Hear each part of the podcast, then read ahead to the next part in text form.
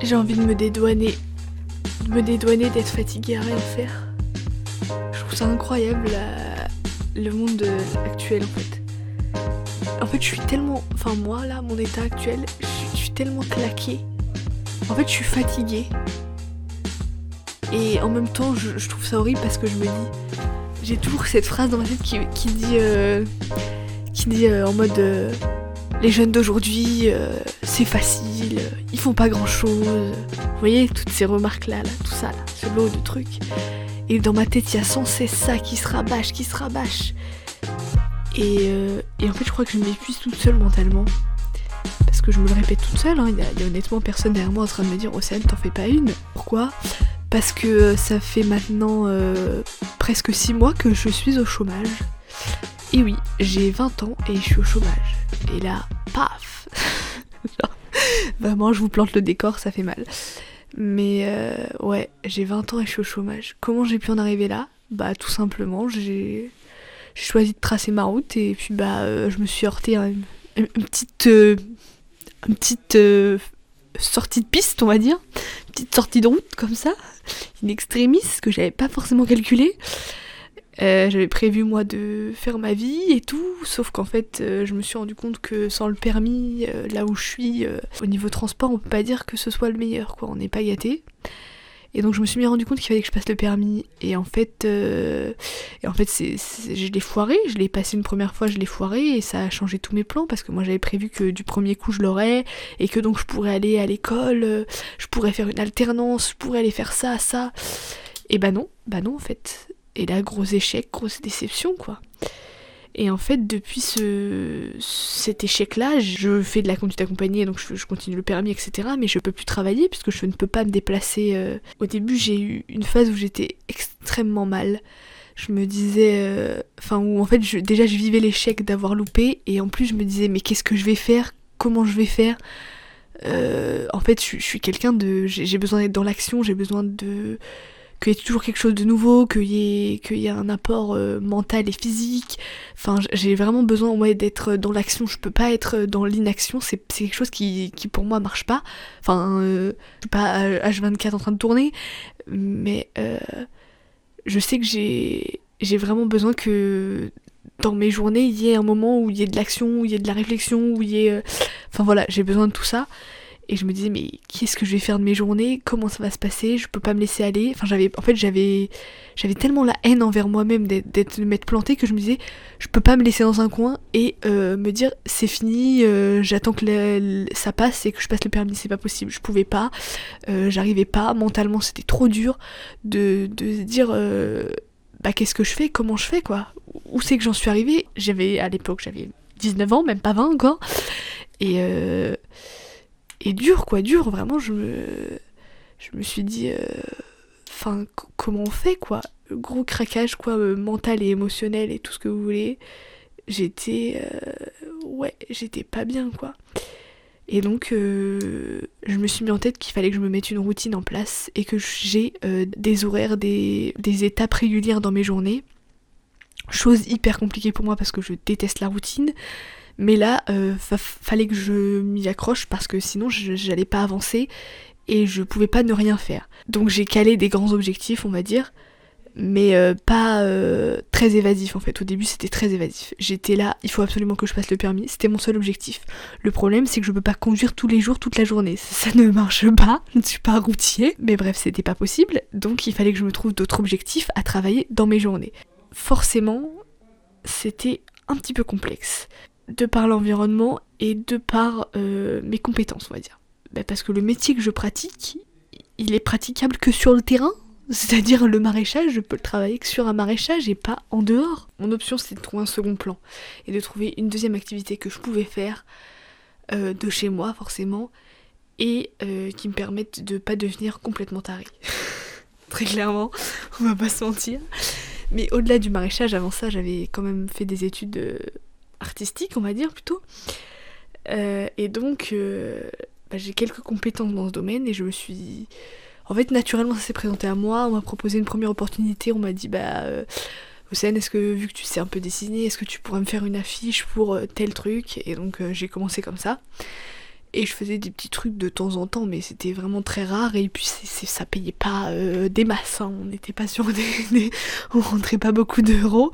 Mais euh, c'était voilà, c'était plus au début une question d'aide et de me dire bah oui, je peux le faire, j'ai le temps, je te le fais, voilà quoi. Et en fait, je me suis dit bah euh, comment je peux faire pour en fait, à ce moment-là, j'ai pas tout de suite fait le lien avec ce truc-là. Très honnêtement, au début, je me suis mis dans des projets qui me rapporteraient rien. Au début, je me suis vachement mis euh, sur euh, des défis de dessin et tout ça trucs personnels plutôt pour euh, développer ça, mais euh, sans faire non plus le lien toujours. Et en fait, euh, au bout de 2-3 mois, je me suis dit, mais attends, mais peut-être que je peux faire quelque chose de ça en fait, parce que j'ai déjà fait 2-3 trucs à droite à gauche. Si j'essaye de tout rassembler, si j'en fais une belle présentation, si je travaille ça sous forme d'article, etc., peut-être que je peux lancer un truc. Et en fait, je suis partie de cette idée et j'ai pas lâché le truc. Et maintenant, ça va faire un mois que un peu moins d'un mois que j'ai ouvert euh, ma propre entreprise, donc je suis auto-entrepreneur. Et voilà, on commence à faire doucement son petit truc, euh, des petits trucs à droite à gauche, donc ça commence à devenir sympa.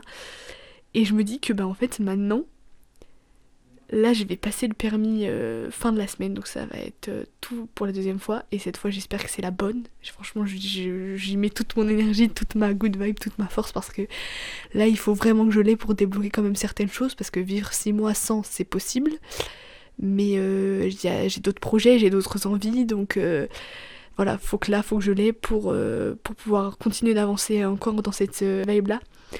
Mais ce que je retiens de tout ça, c'est que le truc qu'on nous dit, l'échec, ça t'aide à avancer et tout, il est vrai, il est vrai en fait.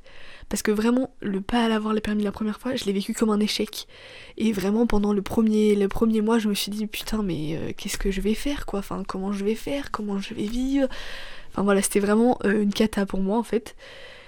Et euh, je me rends compte aujourd'hui que ça m'a offert une opportunité de ouf, parce que ça m'a offert de pouvoir prendre le temps de faire les choses bien et de lancer mon auto-entreprise, de mettre à mon compte, et que donc, là, une fois que j'ai le permis, je vais pouvoir retourner travailler sur euh, bah, les premières choses que j'aime, donc le maraîchage, et en fait, en parallèle, je vais pouvoir continuer aussi cette activité. Et ça, je trouve ça hyper cool parce que ça m'a permis d'avoir une autre vision de la vie, une autre aventure, et en même temps, c'est quelque chose que je vais pouvoir mettre euh, en application tout au long de, bah, de ma vie si j'en ai envie, enfin pendant un bon moment je pense. Et en plus c'est un métier que je vais pouvoir faire de n'importe où et ça j'en rêvais parce que euh, j'ai très envie d'être nomade aussi à un moment donné. je, je vais pas vous le cacher, j'ai très très envie de voyager, de découvrir pas mal de choses. Euh, dans un premier temps en France, puis après à l'étranger, voilà.